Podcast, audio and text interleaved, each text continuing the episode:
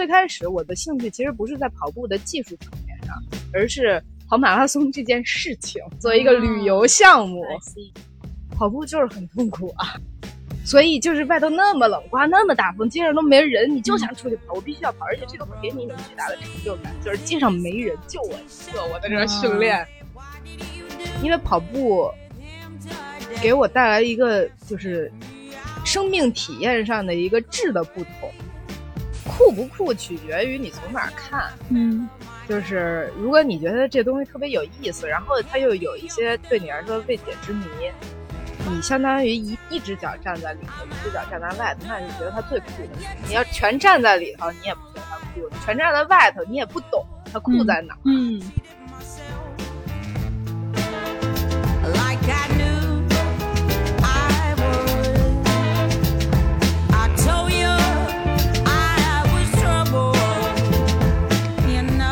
Hello，我的朋友们，这里是不好惹的娃娃脸 Gucci。在大材小用的播客系列里，我将和各个领域的高级运动玩家们畅聊运动这门自我对话的语言。我们拒绝按头安利，姿态轻松，直观有趣。大材只需小用，欢迎你来。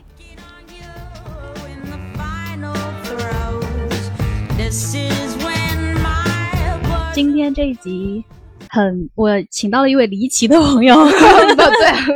哎，这个评价我喜欢，荒诞、离奇，这是大家对我的评价。对，这是一个荒诞的朋友。呃，秃九是，那我先讲一讲我最初对他的认识，然后你再纠正你实际是个什么样的人啊？呃，呃，我对最先对秃九认识是我一直在关注秃九的我 B 站的账号。嗯，我基本上我可以这么说，你每一个视频我都看。对，呃。除了突然唠哲学，突然不想看，因为我运动嘛，就是你一开始训练马拉松，尤其是你间歇跑，我觉得，哎，有两下子，跟一般的那种腰燕健或者说我要训练跑步不一样，呀，还还还整间歇跑，然后你又出了一集很长的唠嗑的，应该是你录的那集播客吧，回答网友关于跑步的问题，就你每个的回答都特别好，就觉得嗯。肯定是研究过，就是是练家子儿，然后就开始很认真的对待你的视频。这是一个做过功课的妖艳贱货。对，就是总的来说，我觉得你应该是 B 站生活区的 UP 主，是这么给你归类吗？Vlog 其实现在我也不知道啊。对，现在 他都不知道投视频往哪个点投啊！我在看你，我我在今天做功课之前，然后我还去搜了一下，然后我还去知乎上搜你哦。然后你知道知乎上提到你都说什么吗？是。有什么颜值超高、高学历的宝藏 UP 主？就这这种我都不太敢看的，什么知乎啊、豆瓣儿啊。你看我帮你做这工作。对，然后其实你在微博上影响力也特别大。你微博其实粉丝更多，一百多万，但是微博的粉丝水分很大啊。这个我这句话我会剪掉。对，你说的对。对，就 我影响力很大，在微博上。对，就是呃，就很难描述你的形状。就包括其实我第一次见你跟现在见你，我觉得你的状态也是略有不一样的。就是我当时我找秃九，我就说咱们要聊，肯定是跟运动相关，但是也不一定都聊这个。我就是想听你在你的搞这些运动后面的叨逼叨，这个更有趣。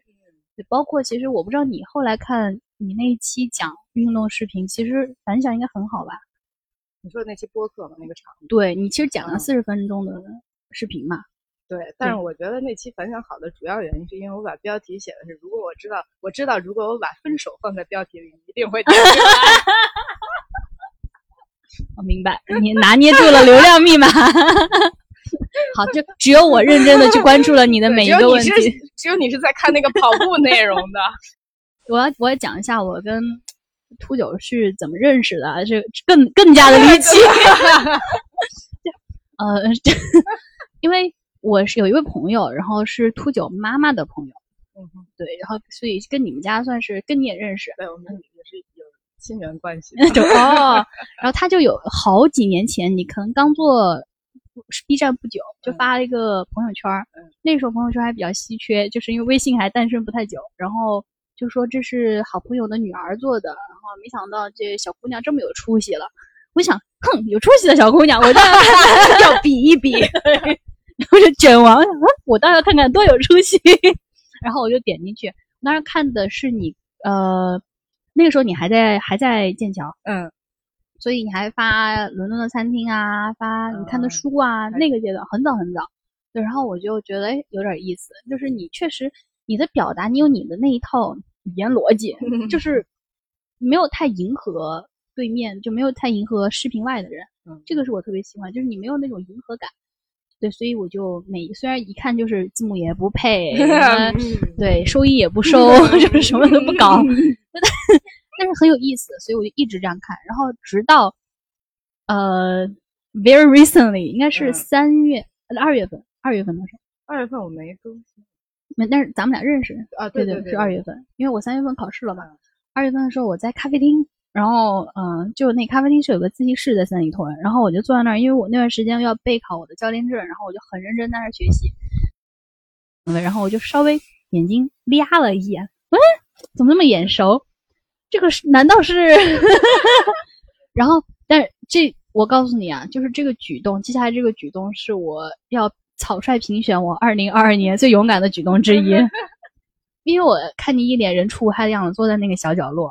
然后 然后他做了一件可能是我近些年来遇到的最离奇的事情，留给你自己讲吧。然后，然后我就写了一个字条，我就把我那教材撕了一页下来，然后我就很认真的写，因为我当时想的是，嗯，好歹我的 handwriting 也是好看的。然后我就写，我说那个你好，呃，不知道你是不是秃九？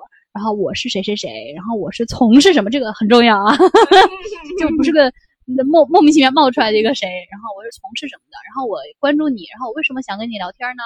我的诉求是什么？就有点像，你知道，就是我们创业时候有一个叫 elevator pitch，就是我是谁，然后我有什么目的，然后我身上有什么闪光点，然后我希望接下来我们有什么故事发生，就一分钟之内要 impress 到对方，我就充分的运用了那个技巧，然后呢就写了一封这样的字条，还挺长的，我觉得得有两百字吧，对吧？就是很长一个字条，然后我就给它折起来。然后折起来，我还没有马上递给你，我要稍微等你抬起头，有点呼吸空气的时候，嗯，时机到了，然后我就滋，结果 我还记得你当时抬头那种懵懂的眼神，因为我在字条里面问的时候，咱们可以交流一下内容创作啊，各方面的东西。然后你说好呀，然后我又很怕耽误你当时写书的那个状态，所以我们当时应该是又加了微信，然后就开始转在微信上开始 尬聊起来。刚遇见我的时候，二月份那是我最卡顿的时候，就是我视视频拍不出来，我开始写小说，然后写小说也写不出来了。但但很开心，就是秃九介绍我认识了一位朋友，然后这个朋友其实帮了我很多，因为他自己在播客上面做了很久。嗯，对。然后我第二天就冲过去见这个朋友了，就是，然后他也给我提了一些建议，然后我就慢慢一点点就把播客给开起来了。所以我觉得我们俩认识这个契机还还挺神奇的，一定程度上帮我开启了这个这个这个旅程。所以我们说了很久你的卡顿，我们现在不然。啊，回到你身上，update 一下你这个那个卡顿卡的怎么样？我这个卡顿终于结束啊，是吗？尤其是这个月，这个月有很多新的想法，但是也不是视频的想法，就是我之前那个小说写完了之后，我又开始拍了一些视频，而且是跟几个朋友一起拍的嘛。然后这个还在进行，但是我最近说我那个爆发出来的灵感基本上都是剧本的灵感，然后我已经写完了一个，就是受疫情的影响写出来的。就灵感完全来自于疫情以及疫情的政策。戏剧上面是不是要发展一下？戏剧上面，一个是我写完了那个剧本，另外一个是我正在写的一个剧本。但是这个剧本我不是想把它弄成舞台剧的那种，因为它我觉得更适合做成电影。嗯。然后这个灵感就是美国那个《雌雄大盗》，你知道吗？邦尼和克莱德。嗯。对，就是那个故事。但是我只想取里面的非常微小的一些设定，就是这两个人。然后他俩什么时候认识的？就这种关系以及他们是罪犯这件事，其他全都是自己编的。然后我最近在写这个，然后你想给他搬到舞台剧上，做成电影，做成电影。对，所以你还要，哎呦，这要涉足电影圈啊！因为我觉得这个实现起来，它时间跨度太大了。嗯，然后就做成舞台剧，没有做成电影有意思。嗯，但是这个相当于你就要对一个完全。也不能说纯新的行业吧，但是可能电影制作呀这些就要重新去涉猎，对，需要学习，所以需要学习的东西。那很好，就是就怕你眼前没有吊着那块肉。那你的视频大业呢？我视频大业也在进行，也在拍，对，继续跟你的两位艺术家朋友，对，因为我之前就是一个人做视频，我其实遇到过很多次瓶颈。我每次解决方案就是我找一个新的爱好，嗯，就是我要么 我开始跑步，嗯，要么我开始做饭了，嗯，要么我开始练瑜伽了，要么我开始看书了，就这个是我呃突破瓶颈的一种方式。但是我发现，就是一个人做还是会遇到很多问题。其实很多不是内容本身的问题，而是技术层面的问题，就是剪辑。嗯，剪辑通常是让我抑郁的一大原因。嗯，就是每次每对嗯每次瓶颈，基本上都是因为我实在是不想剪片子，我不想再看我自己了，我不想再花十个小时的时间对着这张脸，嗯，在那儿剪他说的话了。就是对，但是如果是跟大家一起做。虽然剪辑任务你分出去，别人也不太靠谱，但是你至少你可以剪点别人的东西啊。明白，明白。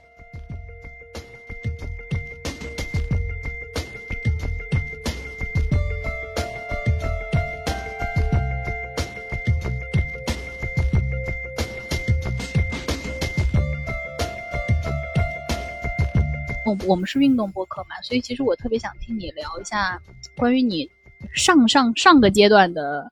你的爱好就是跑步这块儿，对你现在不然讲一讲你怎么爱上跑步的？啊、呃，我对跑步，我我可以从小时候开始说，嗯，就是我非常小的时候，上小学的时候，其实我很不喜欢跑步，但是我很擅长，嗯，嗯，凡尔赛了，就是呃，尤其是短跑，五十米、一百米这样的，再再长的我就没有那么擅长了，所以我小时候是学校田径队的。就是，哦、但是我是后来专门练跳，练跳高、跳远，不练短跑什么的。嗯、所以对跑步就一直是你必须得练，因为你你那技术需要。但是它也不是我的一个爱好，我也不喜欢这个。嗯。之后我上了中学、上高中，包括上大学期间，从来没跑过步。嗯。就是因为我觉得有别的运动我可以做，我可以去举铁，举铁多有意思，有那么多种花样。你高中就出国了对吧？你应该对，嗯。然然后去去海外，去到加拿大。对，最开始去加拿大，然后去英国，然后去去读大学去英国。呃，我高中就在英国。哦，就中间转过去了。对，就交交代一下背景，对，而交代一下为什么被称为这个 B 站颜值和学历双高的这么一个顶峰啊，就是突突呢是剑桥假洋鬼子，是哲学，你是剑桥的哲学系毕业的，而且剑桥哲学系应该是很难进的，嗯、要求非常高。也没有什么人想进吧？你是就就确是王牌专业，确实是，嗯、而且是能够打很多。这是我听说的啊，嗯、就是你从这个哲学系出来，你是为你之后做人文社科做很多探索能打很好的底子。呃，看研究方向吧。嗯、你研究的是啥？我们本科还没有特别定研究方向，但是我比较感兴趣的是伦理，还有呃美学。啊，美学。对。哟，突然把我震了一下，能能看出来呢，这个能看出来。好，呃，回来就是先要介绍一下背景，才能 才能够去衬托出来这个人练田径多么的离奇。而且我再给你讲更离奇的，我小时候两大爱好，不是两大爱好，田径不能算是爱好，田径只是我花很多时间干的事情。另外一个花很多时间干的事情是听相声啊，我每天晚上睡觉之前要听相声，所以我妈当时就说。你以后就是跑得最快的相声演员，或者 或者相声最好，或者相声说的最好的跨栏运动员。你妈很，你妈很了解你。你现在也听吗？呃，现在听的少了。但是你的跑步相当于是高中跟大学，呃，高中的时候就放了一段时间。那你是回国之后再捡起来的？我是回国好久之后才跑开始跑的，而且我开始跑的原因是因为我一直特别喜欢高木直子，我不知道你有没有听说过，哦嗯、就是他画过很多那种很温馨、很家庭，有关于美食、有关于旅行各种题材的漫画。然后呢，他还画过一个系列，就是他去各地跑马拉松，记录他当时的旅行的嗯漫画。就他去各种地方，比如说去法国波尔多跑那个波尔多嗯红球马拉松，然后就记录自己怎么一边吃生蚝一边跑，一边怎么怎么样的。天哪，对，就非常有意思。对他自己和和一些朋友当时哦，然后他把它画成了漫画，就画出来。对他一本漫画里可能会画到十个他去跑过的马拉松，然后每个地方有什么样的特色，那地儿有什么土产，吃什么东西，这么好，非常有意思。嗯、他最开始成名的时候出的漫画全都是一个人住的第几年系列，出了好多本儿。然后最最近出的就是母婴题材的了。哦，明白明白。所以你是看这个被种草的？对，然后我当时就是我其实很小的时候就看过这个，然后我后来又看了一遍，这回就莫名的戳到了我，就是跑马拉松很有意思，能吃这么多东西，能去很多地方。主要我当时想的是我能去很多地方，然后每个地方都有不同的美食，我可以探索这个玩意儿，嗯我觉得很有意思。嗯所以最开始我的兴趣其实不是在跑步的技术层面上，而是跑马拉松这件事情作为一个旅游项目。就是帮助你抵达你目的地的一个方式，不然你说我冷不丁的飞去对，就飞到一个地方好像没什么由头。嗯，明白明白，对，这点能够在你的那两次 vlog 里面贯彻，哎，嗯，就是你去那个苏州千岛湖那，哎，是哪一次？就是苏州嗯那个，苏州那个就是为了吃面，对吧？对就是说白了就是吃面，对，一个视频讲他去跑马拉松，骗我进去，然后发现马拉松前面十分钟 吃了四碗对面，全部结束，后面全部在这个地方吃面，真正有种被渣男骗了的感觉。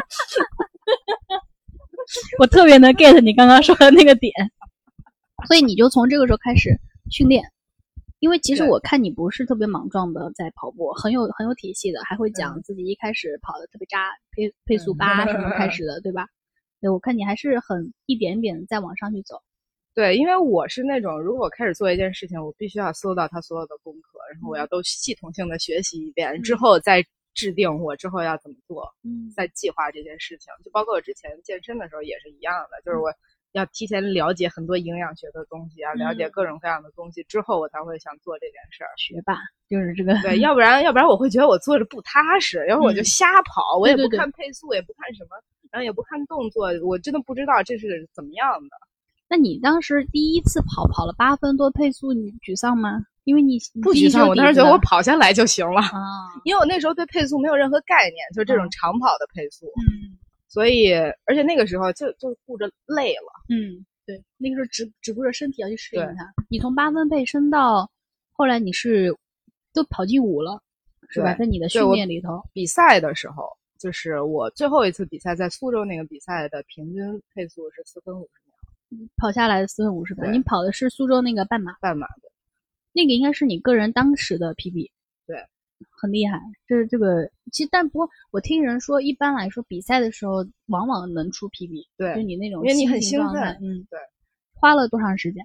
从八分配到呃，我开始跑步是一个七月，然后我那次比赛是五月，不到一年吧。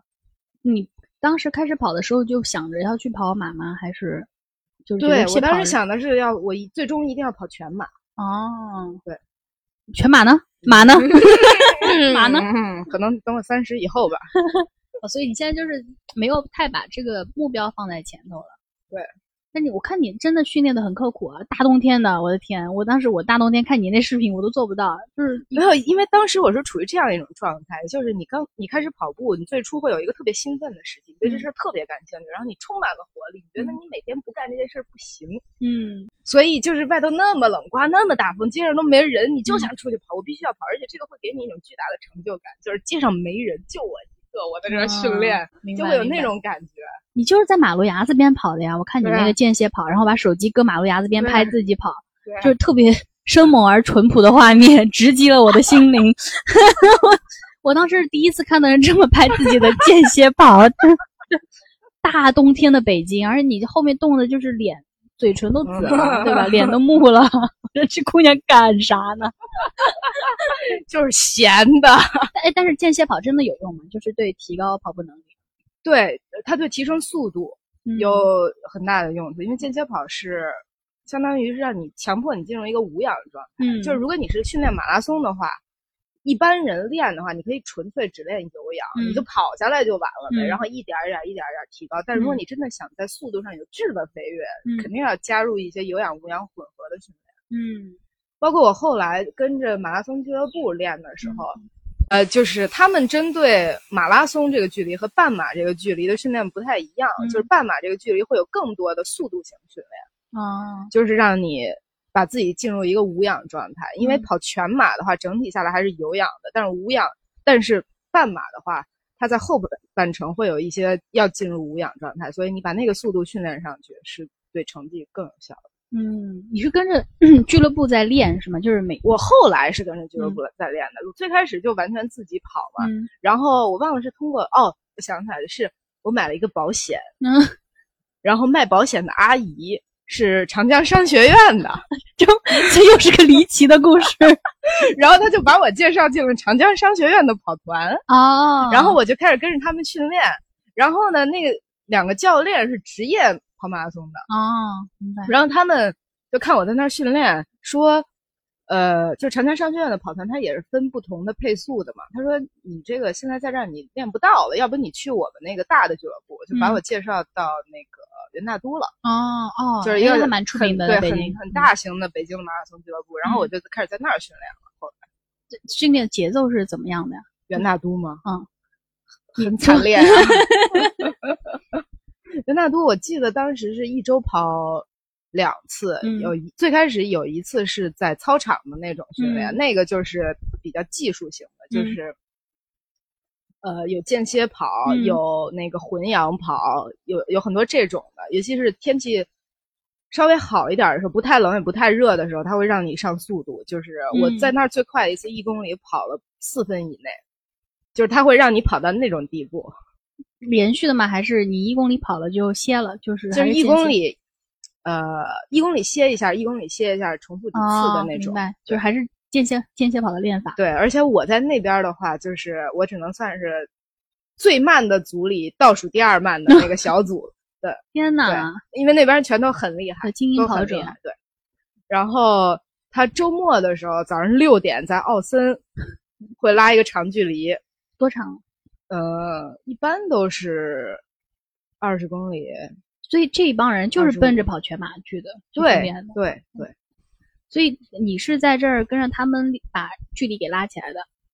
呃，我在加入之前我就跑下过来一个全马，我是、嗯我第一次跑全马是十一月份，那时候嗯我还没有参加这个俱乐部，嗯然后就是那个时候就是完全自己练。嗯我在跑第一个半马之前，跑的最多就是十八公里，嗯，那也够了呀。一般跑完十五，差不多可以跑半马了嘛。对。然后你自己怎么什么怎么样情况下离奇的跑出了全马？哦，我没跑全马，我说嗯说错了，就只跑了半马，哦，一直都是只跑了半马，没跑过全马。嗯。然后跟着跑团，你觉得跑你自己是倾向于跟跑团跑还是自己跑？我觉得你如果真的想提升成绩的话，还是跟着跑团跑比较有嗯效，就是有嗯大家的激励，有有你追不你追不上的人在刺激你，这个是很有效的。而且它其实能帮你把配速压得很好。对。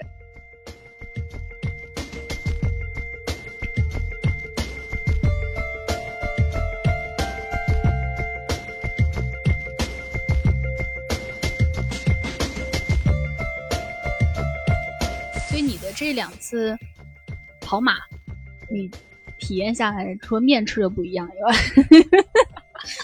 有什么特别不一样的感受吗？呃，就是我第一次跑半马的时候，我对跑马拉松的技术没有任何的了解，我只知道你前面不要跑太快，怕你后边跑不下来。你已经掌握了关键技术。我只知道这个，但是呢，你中间就是我，因为我没比过赛，我没有过那种你边上一大堆人一直在超你，或者一直在跟你对抗的这个感觉，所以你就忍不住去跟他们比。所以我第一次跑，特别特别搞笑的一件事情就是我中途碰见同一个大叔四次，你们俩焦灼，是吧对我们俩焦灼，一会儿我超他，一会儿他超我，最后他把我超过去了。这是个悲伤的故事。然后跑完之后，就是我们在那个取东西的地方，那个大叔就走过来就，好巧啊，咱们在中途碰了四次。我说是，然后他特别骄傲地说，最后我把你超过去了。就感觉，所以他心里也咬着那股劲儿呢。我觉得他就是为了最后这句话。如果是如果是我最后把他超过去，他就不会来找我。但是他说还是挺厉害的。嗯，那他一定程度上，就像我公园呃跑公园遇大爷那样，其实大爷很厉害，对啊对，，跑步速度特别快。而且长跑，因为人是越老耐力越好，嗯所以年轻人没有优势。年轻人跑马拉松没有优势。也挺会给自己找补的。所以你第一堂你要你的速度调整上面还没有那种竞技的那种状态。嗯，那第二次呢？第二次就是因为交流的人多了嘛，嗯就是有有有很多很有经验的跑马拉松的人，然后就大概了解了一下你每个段落要怎么跑，嗯然后怎么去看自己状态，中间嗯怎么补给。对了，我第一次跑的时候完全对补给没有任何概念，嗯就我中途也不喝水，也不补胶，也不吃任何东西，就那么干跑。对我就是这么跑下来的。然后，呃，当时是几月份？是五月、十一月份，十一月份，那还好，那是那第一次嗯对，那个天气特别好，嗯就是它正好是，呃，挺凉爽。嗯然后你如果不穿，呃，不穿外套什么的，就也还行。而且你嗯跑起来会热嘛，嗯所以那天天气特别好。但是嗯我后来那次五月份跑就很热，而且很晒。嗯那个时候其实不太适合跑步了，已经、嗯。所以第二次你是把节奏调，你第二次成绩比第一次好吗？好很多。好很多。对我第一次就因为那是我人生中第一次跑半马，嗯是一小时五十三分。嗯，就那那个很快了。那个对于第一次跑就还算不错了。嗯然后我后来在苏州那个五月份跑的是一小时四十分，啥？所以你就进步还挺大的，所以你配速四分多，分四五零。四五哇，那对那真的很快了。对，那次跑下来挺快的，排名是多少？那个不记得了，三十多吧，在全场多少人啊？一千多人应该是。太牛了。所以等会儿我我好像我不记得是我年龄组还是整个了，我嗯，呃我可能要看一下，我不记得了。所以你达到了这样一个顶峰之后，就抛弃了跑步，是吗？不是，是我那次其实有点过度消耗了，嗯就是那次之后我有很多旧伤又复发了，所以我就没法维持之前的训练强度。而且嗯其实大家都知道，就是刚比赛完之后，可能几个月的时间你都没法维持在一个顶峰状态，嗯因为你到那儿之后你就得下来，对，你就得休息。嗯所以我之后的训练也都是就跑得更慢一些，嗯就量也减小了。然后，然后一些别的事情来了就 就不跑了，开始做饭了。这个跑者进了厨，跑进了厨房。跑进了剧场。那你当时是为了跑第二次的那个马拉松，你做了什么样的训练呃，基本上就是跟着马拉松俱乐部的训练。啊、就比较体系了。对，嗯，也是一周两跑，呃，不是一周四次一？周四次。对，四次或者五次，就是他会给你安排作业，就是你嗯不跟他们训练的时候，你自己也要完成。这么严格比较啊比较慢的，对要不然怎么提升成绩？提升成绩就是嗯靠这种强度嗯很大的训练。我天呐，而且中间还要间插间间歇跑，还要长距离都要有。呃，不一定，他们会给你一个计划表，就是他嗯让你自己做的那些，基本上都是你只要正常的慢跑就可以了。那个嗯就是为了你的有氧基础。嗯然后一些比较技术性的间歇跑那种，他们会安排在大家一起训练的时候，就嗯会有专门的教练看着你们，告诉你们怎么跑，哇，会给你计时。对，嗯，让我说的我有点心动，但我现在还太菜了，我我还得再练一练。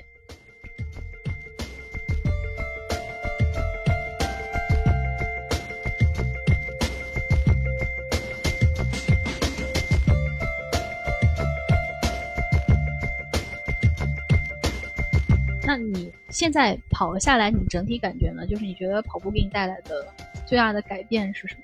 虽然已经很久远了。享受痛苦。哦，这好有哲思。你来展开讲讲。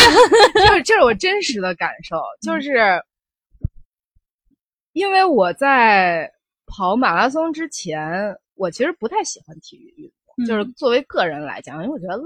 嗯我之前参与过任何体育运动，包括健身这种，只是因为我练完之后我能好看，嗯对我身材能好，所以我做这件事儿。嗯，但是跑步，就就对我的身材的唯一变化就是小腿粗了一点儿。哦，是吗？真的会粗腿啊？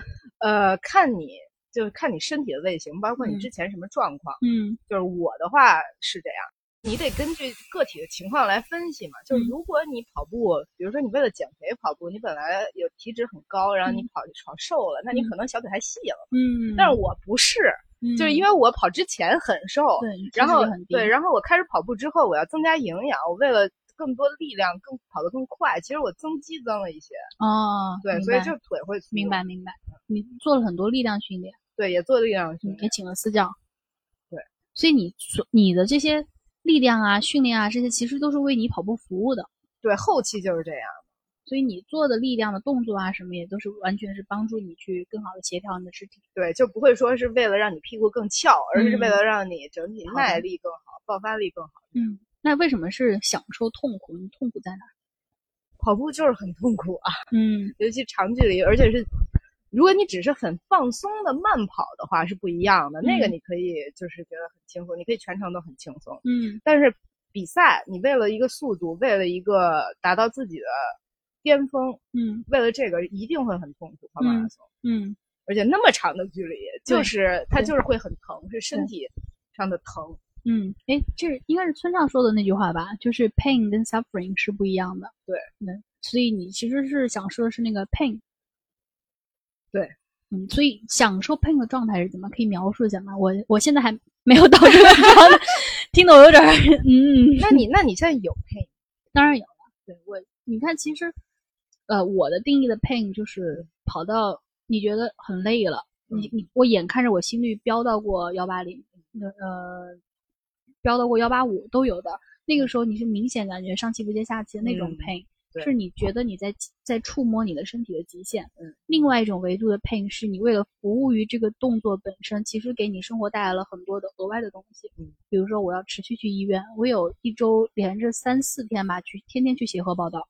去拍片儿，去看我的脊柱啊，当然还有那个手术的复查，就是各种，就每协和天天见，就是这些其实也是给我的生活带来的配，嗯，就是看你怎么样去协调。所以我一听你的这个训练计划，一周四五次，还要有家庭作业，还要为了这个成绩，你真的是属于很很有追求的那一类跑者。对，就是你在完成完这些东西之后，你的身体确实是会有感受的，就是你基本上没什么劲儿再去做其他的体力活动。嗯，而且每天都觉得啊，我要散了，就就就差不多是这样。嗯，但是你是享受那种状态的。呃，在某种程度上是的，就是因为跑步给我带来一个就是生命体验上的一个质的不同。就是我跑曾经跑出过几次跑者高潮，是一冬天，是那种很冷很冷的冬天。嗯，那天我说我要拉一个。算个微长距离，就不是十八公里，没有十八公里，十五公里。那天只想跑十五公里，然后就在我家附近那个马路上在跑嘛，跑跑跑跑跑，跑到后程还没有跑到最后，其实我还剩两三公里的时候，我就感觉，哎，这个天空的颜色它怎么这么鲜艳呢？就是当时正好是一个傍晚。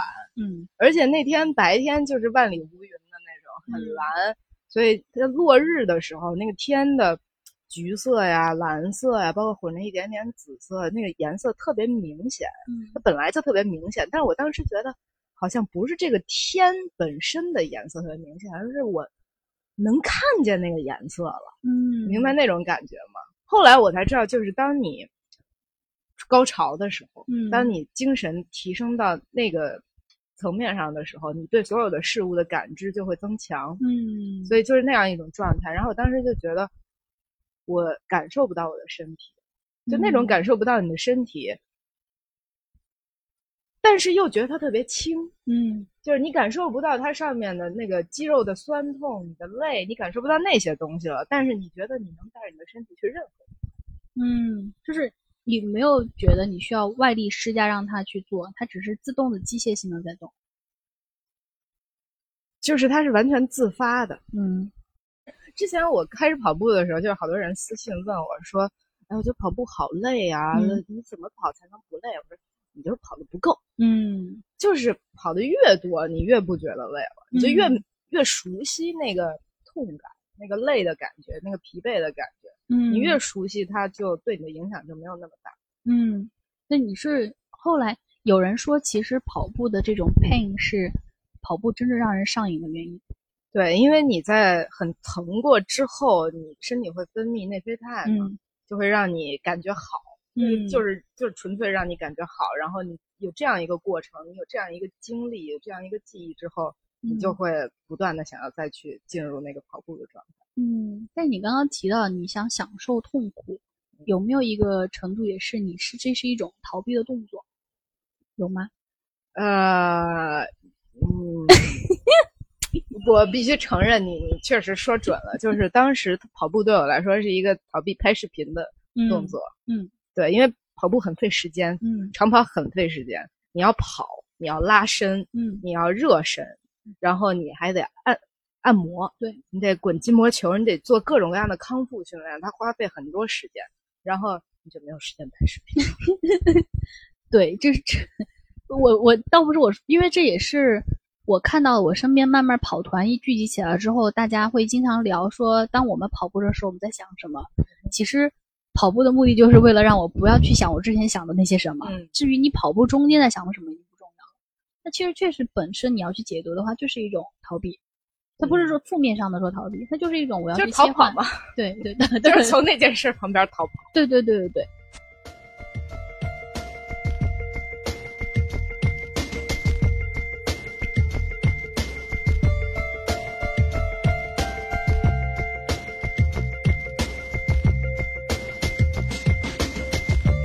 我比较感兴趣的是，其实是，呃，跑步的一些心理上的影响。嗯就是，比如说很多人提到跑步的时候都说不想跑，因为他对跑步有一个已经形成的观念，就是这事很累、很痛苦，嗯然后他不想跑。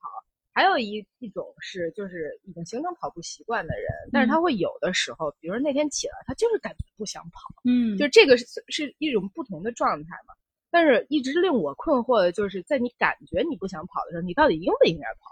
嗯因为有一种说法是，你觉得你不想跑的时候，其实你身体没事儿，然后你只要去跑一跑，你就跑开了，你就觉得也没什么的。嗯但是另外一方面，就是有很多事情，但你不想做的时候，如果你强行去做，那你肯定做不好。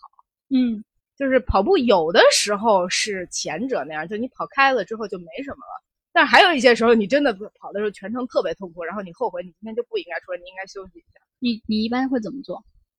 我一般还是会跑的。还是会跑？我这这点我嗯，我我没有想到你会说到这一点，因为我嗯觉得这是一个非常很难以去解释、很微妙的心情，因为我自己有过，嗯尤其是基本上大家喂跑步鸡汤的时候，都会引用那句还是那个村上的名言嘛，就是当你不想跑的时候，你就应该跑。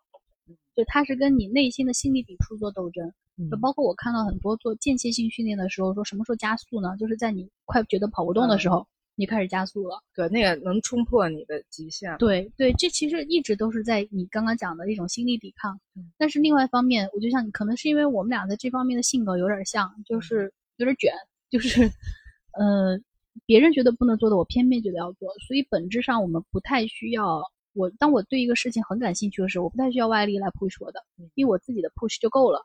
这个时候，可能我们更需要思考的是怎么勒住自己。对，对，这是这其实我一直在这上面 battle，这也是我受伤的原因。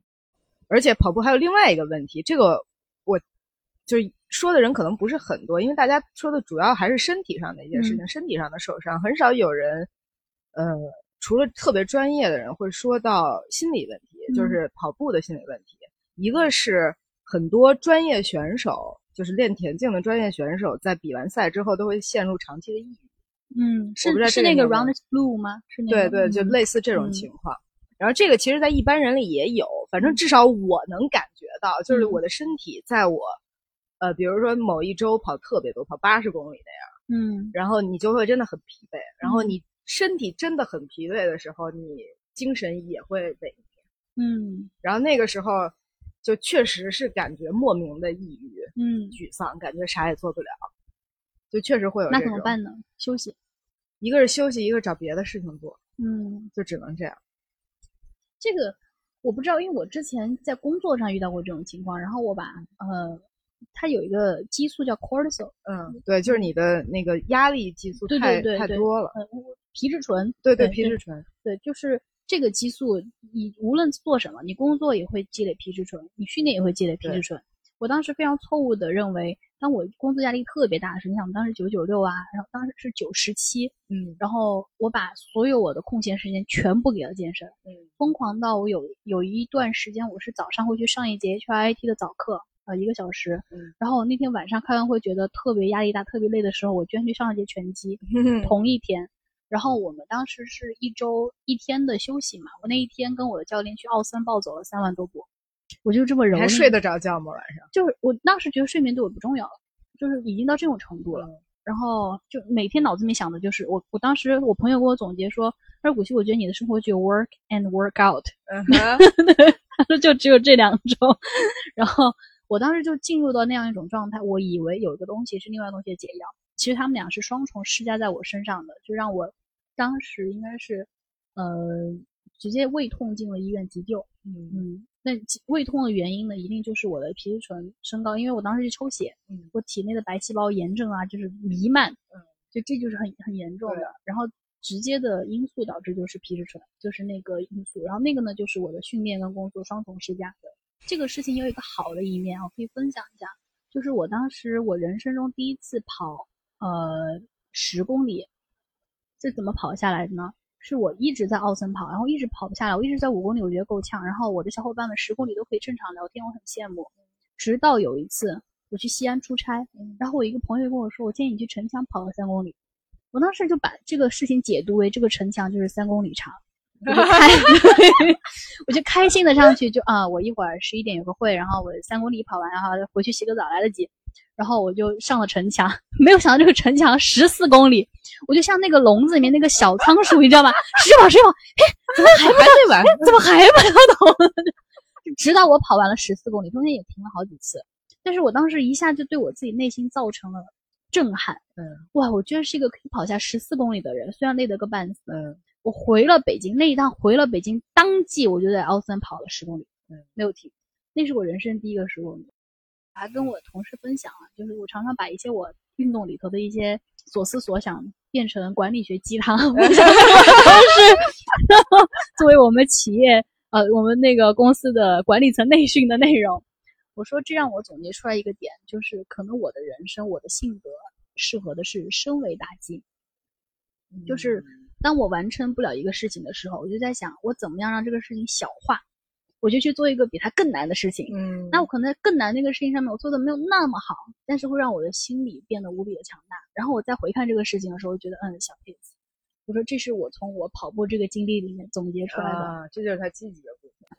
这这是我跟你的角度很像，就是我从跑步身上我会去总结很多这些影响我心理的、影响我生活状态、影响我生活的东西，我会给它总结下来。然后我觉得我从这上面一定程度的窥见了我自己性格上我之前没有看到。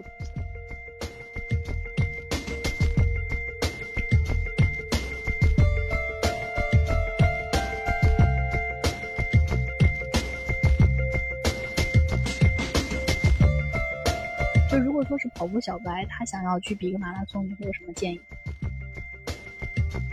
呃，我一个建议就是不要一上来就去跑马拉松，嗯，就是不管是半马还是全马，都不要一上来就去跑。嗯，如果你之前没有任何跑步的经验或或者运动上的经验的话，不要一上来就尝试，因为它多少算是一个极限运动。嗯，它对身体是有一定要求的，就是如果你一上来就横冲直撞，我有一个朋友就是这么想的，就是说我练俩月。嗯，我练俩月，我最多就跑个十公里，然后我就马上去跑马拉松。我说你你别，尤其他是一个一米八几，一百六十多斤。我说你你这么大个儿，你这个对你所有的骨头的压力、关节的压力都很大，你这样是就很伤身体的，是真的伤身体。呃，所以那怎么办呢？就一开始小距离的启动。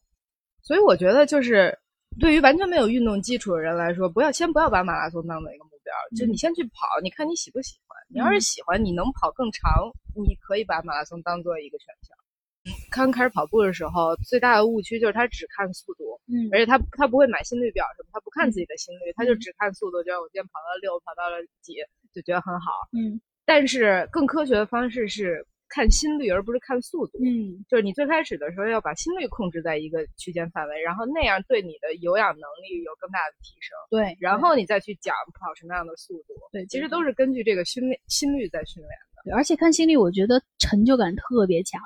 因为如果你是标准是压着心率跑的话，你发现哎，不自觉的我就速度就提上去了，你不需要主动的去我叫提速了、减速了、提速了、减速了，我就我一直我其实我跑步特别经常看表，我可能跑个一百米，我就看一下瞅一眼表，我就发现同样的心率，我从两个月前系统性的练跑步到现在，我压是大概一四五以下，我就很轻松的就从七到六了。嗯，就这个是让你觉得非常有成就感的一种进步，肉眼可见的进步。对，还有一个是最大摄氧，我不知道你看不看。就是呃，那个指标叫 VO 二 max，VO two max。对，那个我没有太太，我测过一次，嗯，然后但是我不我不确定那个是你是用机器做的吗？还是？呃，我是用那个手表，然后我去跑步机上做过一次跑步测试，啊，嗯对，然后想说互相校正一下嘛，当时跟我说我是五十。嗯，我不知道这个，然后测的人跟我说，我这个还算挺有天赋的。对，五十在女的里面就是算挺好的，王者是吧？你当你王者，王者不至于。我最开始跑的时候也五十多。嗯，对，然后跑着跑着最佳状态，就因为它是会根据你体重啊什么的，就所有这些东西算的。嗯，我的最佳状态那持续了一周左右吧，六十二。哦，哇，对，但是就它马上就又掉回去了。我看我在那个。铁三俱乐部的群里面看那些铁友们啊，就是轻轻松松他们的那个 max 直接甩出来八十，对，男很多男的，对，男的是男的，对，我震惊了，我我天天沾沾自喜我的五十，然后一看他们八十都来了，那这个应该是你伴随着你训练，你还是能提上去的。对，不过呃，当然测试的人也跟我讲了，就是说这个咱们也要得承认跟基因有很大关系。就你的最大摄氧量，你基因决定你是一个马拉松王者，你就是；有的人基因决定你就是不适合做这种长距离有氧，你可能去打拳击，对，打爆发力的搏击性的东西。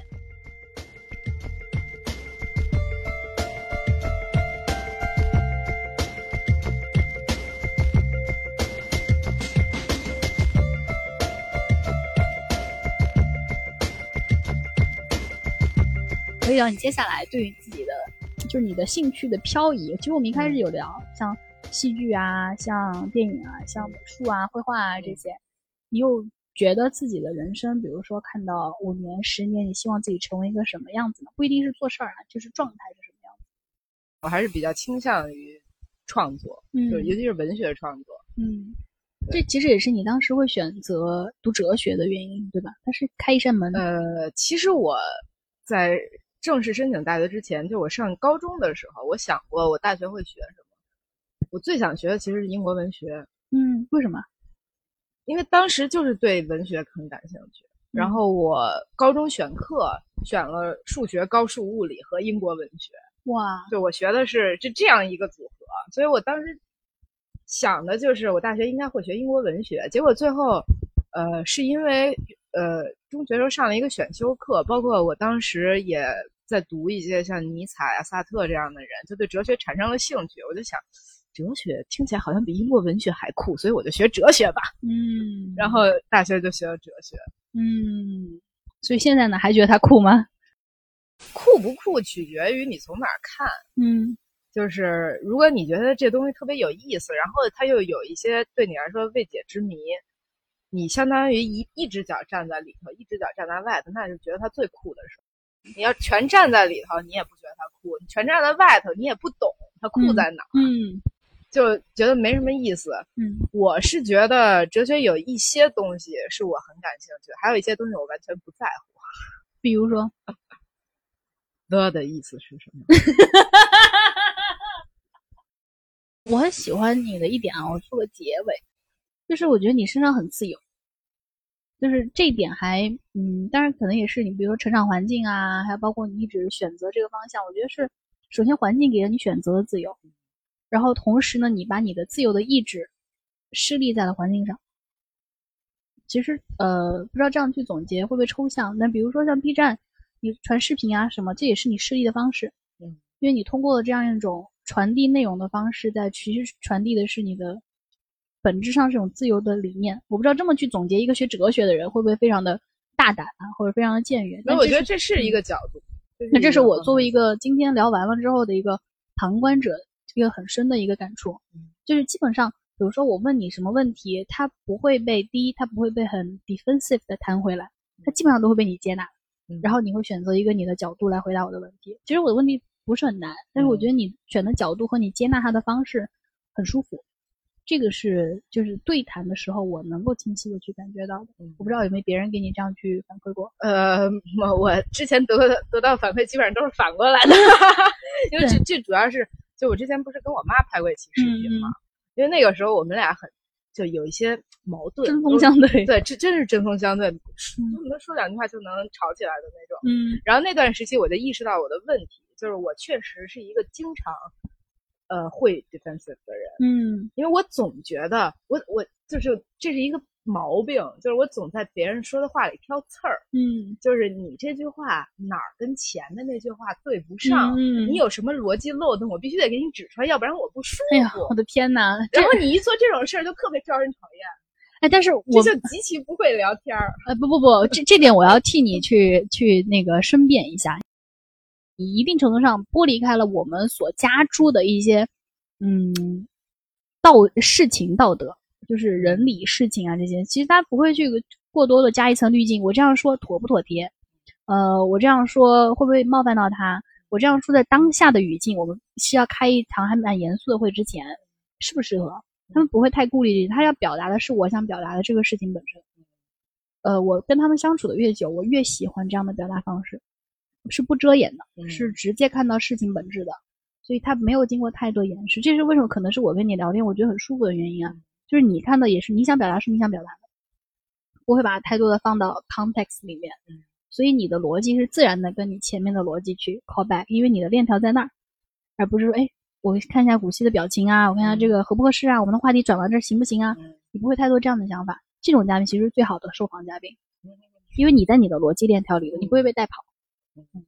我觉得这个其实跟你的对谈者有很大的关系，就是也不是跟所有人聊天的时候，我嗯。都能在这个状态里面。嗯。因为我觉得，就虽然我们没见过几 面儿，离奇的认识这，个对对对，认识的很离奇，但是因为我能感受到你是一个对各种观点都很好奇、都很能接纳的人，嗯所以我就说话的时候没什么顾虑，我不嗯。我不觉得你会被我说的什么东西冒犯到，嗯我觉得你你会有你自己的思考，即便你不同意，嗯。你也能听进去我要说的。